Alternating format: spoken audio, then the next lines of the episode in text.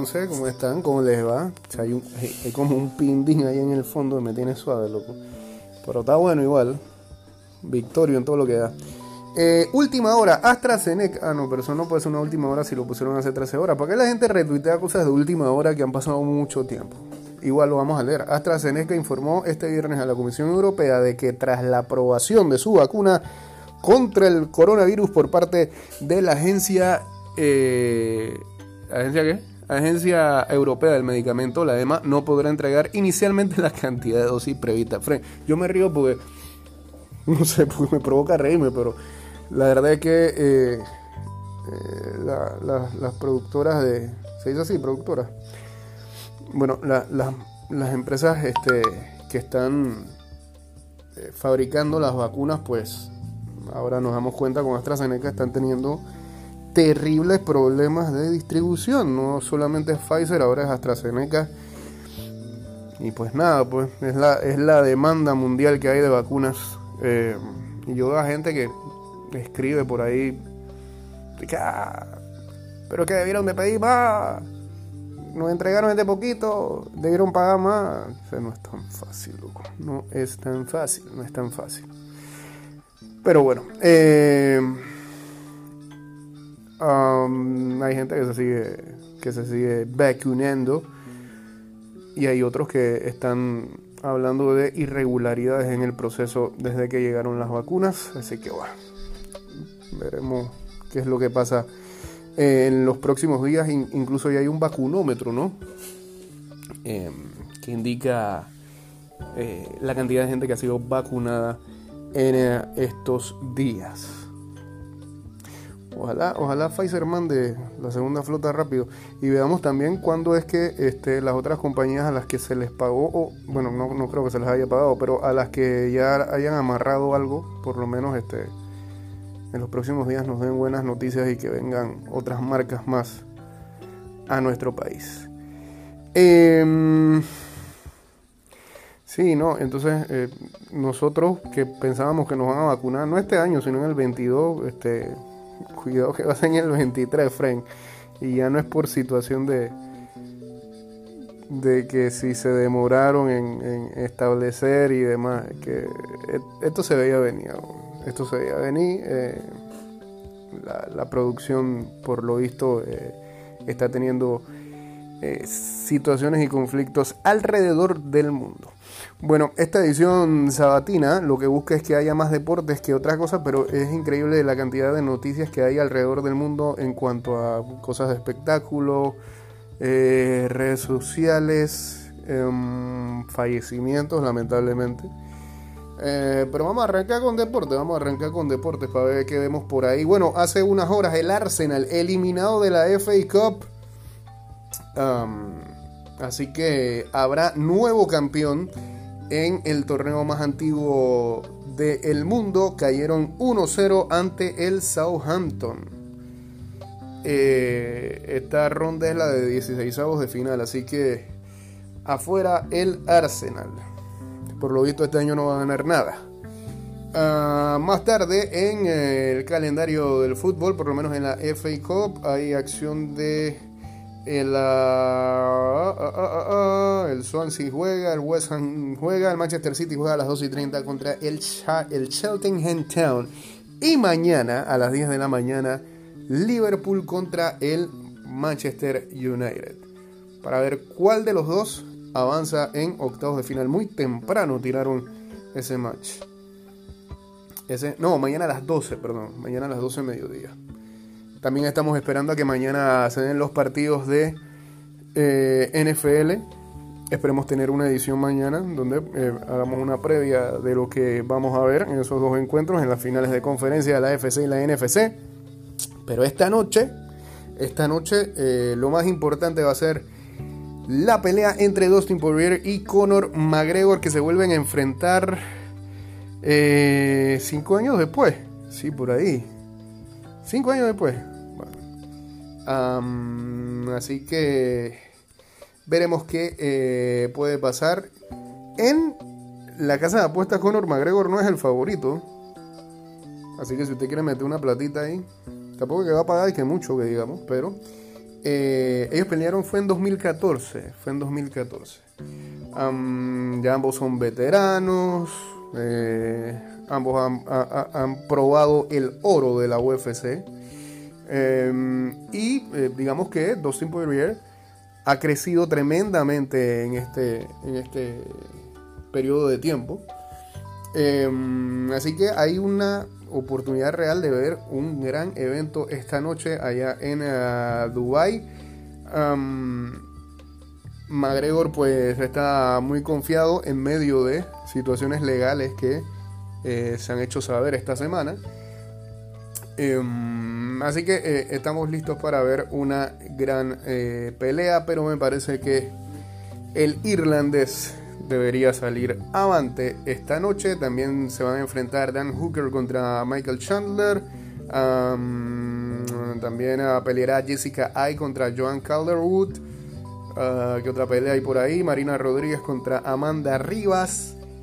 Eh, y, eh, ah, ah, sí, había una pelea que enfrentaba a Otman Azaitar contra Matt Frevola y estaba eh, agendada para el, evento principal o los eventos principales, las peleas de eventos de, evento principal, o las más importantes de este UFC 257, pero eh, la UFC ayer anunciaba de que em, incluso le va a dar de baja a eh, Otman Azaitar después de que violó los protocolos de seguridad y de salud de COVID-19 allá en Abu Dhabi porque al parecer metió en su delegación a un tipo que no estaba registrado y que supuestamente lo único que fue a hacer este ciudadano, eh, pues que vea que Manzanillo hay en todos lados, eh, fue a, ponerle la a ponerle los tapes en la mano.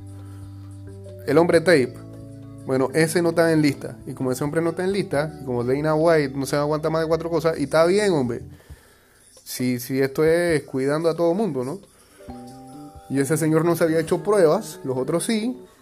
Para afuera, eh, él y el mismo peleador a Saitar. Así que no va ese combate el día de hoy y, al tipo lo cortaron de la UFC. Veremos si en el futuro vuelven a reintegrarlo, pero out totalmente de lo que vamos a ver eh, esta noche en el UFC 256 en Abu Dhabi, en Emiratos Árabes Unidos. y bueno, en más noticias, eh, ayer los Nets volvieron a perder. Eh, y Steve Nash ha dicho que la verdad su equipo no es un equipo defensivo. Eh, y van a tener que encontrar una manera de jugar más duro. Eh, es lo que ha dicho eh, Steve Nash luego de que, y bueno, con esos cambios y trayendo a Harden y, cediendo a los jugadores que mejor defensa jugaban de ese equipo, pues desde que adquirieron a Harden, los Brooklyn Nets están con dos victorias y dos derrotas. así que bueno, Ahí está Steve Nash dando su respuesta de el por qué quizás están teniendo algunas debacles ese equipo de los Brooklyn Nets. Y eso se veía venido, me decir, ni Harden, ni Irving, ni Durán este, son de perfiles defensivos. Eso, eso va a ser un tema para ese equipo. Ah, ¿Qué más tenemos por ahí? Bueno, ayer lamentablemente la noticia de Hank Aaron que eh, falleció un gigante del béisbol, posiblemente, no, seguramente dentro del top 3 de todos los tiempos, el top 5 de todos los tiempos. Y para muchos quizás el mejor jugador que haya pasado en las grandes ligas. Ayer sacaban una estadística de qué tan importante eh, es la figura de Han Aaron eh, en comparación con estrellas actuales.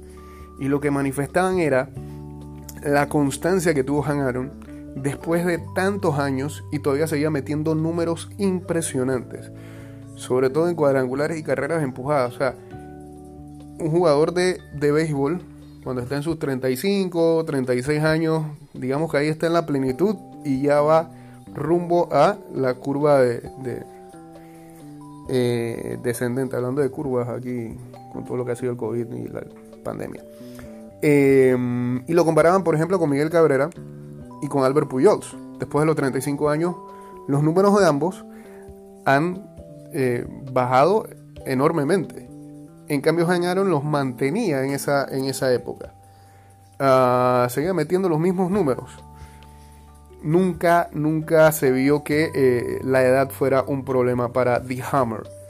Eh, mientras jugaba al, al béisbol de grandes ligas ayer toda la comunidad del béisbol, toda la ciudad de Atlanta, incluso las franquicias, las otras franquicias de Atlanta han dicho que van a retirar el número 44 en las próximas temporadas, tanto Atlanta United como los Atlanta Falcons. Eh, y falta ver también si a los Atlanta Hawks se meten en la vuelta. Em, pero como son del mismo dueño, pues este, han decidido eso, ¿no? Y este es el tercer eh, miembro del Salón de la Fama del Béisbol de las Grandes Ligas que fallece en, menos de una semana, o en, menos de dos semanas. La sorda, eh, Don Sutton y ahora Han Aaron. Y bueno, también están saliendo algunas historias por ahí de que tuvo que haber sido o pudo haber sido porque hace dos semanas se vacunó contra el COVID y eso, nada sé ya comienzan las teorías de conspiración por ahí a salir. Hey, mañana eh, el señor Patrick Mahomes, fue una noticia que se supo ayer, va a haber acción. Este, ayer fue dado de alta en el protocolo de conmoción eh, de la NFL y va a haber acción en el partido de campeonato de la FC ante los Buffalo Bills. El mismo Mahomes dijo que es capaz de ir y dar lo mejor de sí en este juego. 25 años tiene Patrick Mahomes, ya eh, MVP en algún momento de la liga y también ganador del Super Bowl el año pasado. Así que Mahomes que eh, eh, dentro de de lo que da Mahomes en el campo hay como una polarización por parte de los fanáticos. Algunos lo aman y otros lo odian. No sé por qué lo odian, en verdad. A mí me parece que no es un tipo que, se la tire de mucho, que haya, vaya con esas ínfulas y demás. Juega con pasión, eso sí. Sigue siendo un peladito, 25 años apenas. Eh, pero no sé, yo prefiero ver a Mahomes en el campo que, que, que Kansas City vaya diezmado en ese juego. Así que... Eh, pero sí, he visto varios comentarios de odio esta semana. Ya, se la lo van a volver a joder. Ah, pero bueno. Lo otro es que eh, sigue todavía en duda lo de los Juegos Olímpicos de Tokio. Pues, hace dos días, este, The Times, eh, allá en el Reino Unido, daba a entender que ellos habían conseguido una información por parte de eh, miembros del gobierno japonés que en privado habían decidido de, ¿sabe qué? Foldiemos esto y asegurémonos de que en el 2032 nos den los Juegos Olímpicos. Pero bueno, ya salió, primero salió la gente del Comité Olímpico Internacional y luego salió el primer ministro japonés diciendo que de que van, van. Algo, algo me hace pensar de que eso, eso no va a durar. Va a estar difícil. Eh, la verdad es que el calendario está demasiado apretado no todos los atletas han clasificado, no todas las clasificaciones de las disciplinas se han dado. ¿En qué momento lo vas a hacer? ¿En dónde lo vas a hacer? ¿Lo vas a hacer allá en Japón? Eh, eh, es un tema complicado, la verdad. Yo, la verdad, no creo que, veamos Juegos Olímpicos este año. Eh, sobre todo con lo que decíamos al principio, ¿no? Este, todo dependía, o gran parte de las cosas dependían de la vacuna y hay problemas en la distribución y en la producción. Eh, en otras informaciones, pues eh, hoy amanecimos con eh, la noticia de que murió Larry King, el legendario presentador de radio y televisión de los Estados Unidos a los 87 años. Estaba internado en un hospital de Los Ángeles tras contraer coronavirus y hace rato de eso. él padecía de diabetes de tipo 2 y había tenido numerosos problemas médicos, entre ellos varios ataques cardíacos, un cáncer de pulmón y una angina de pecho. Dios, Tenía un combo ahí. Una enfermedad causada por una disminución del flujo sanguíneo hacia el corazón. Fue de las figuras más importantes en, la historia de la televisión estadounidense. Presentó durante 25 años el programa Larry King Life en el que entrevistó a todos los presidentes estadounidenses desde 1974 y a dirigentes mundiales como Yasser Arafat o el ruso Vladimir Putin. Eh, abandonó CNN en 2010, ahí fue más famoso, digamos, a nivel mundial. Y siguió haciendo entrevistas difundidas en su web. En 2012 lanzó el programa Larry King Now en Hora TV, un canal de videos a demanda que cofundó. Así que eh, fallece entonces este señor que eh, puso de moda a los tirantes. Bueno, no sé si puso de moda, pero era su, su estampa, su firma. Así que hoy hagamos un tributo, le tiramos algo de alcohol al piso por Larry King y nos ponemos tirantes toda la noche. No, no ¿no? Puede ser. Puede ser una manera de tributo a Larry King. una muy triste es que en Italia parece que van a bloquear TikTok, perdón, por la muerte de una niña de 10 años.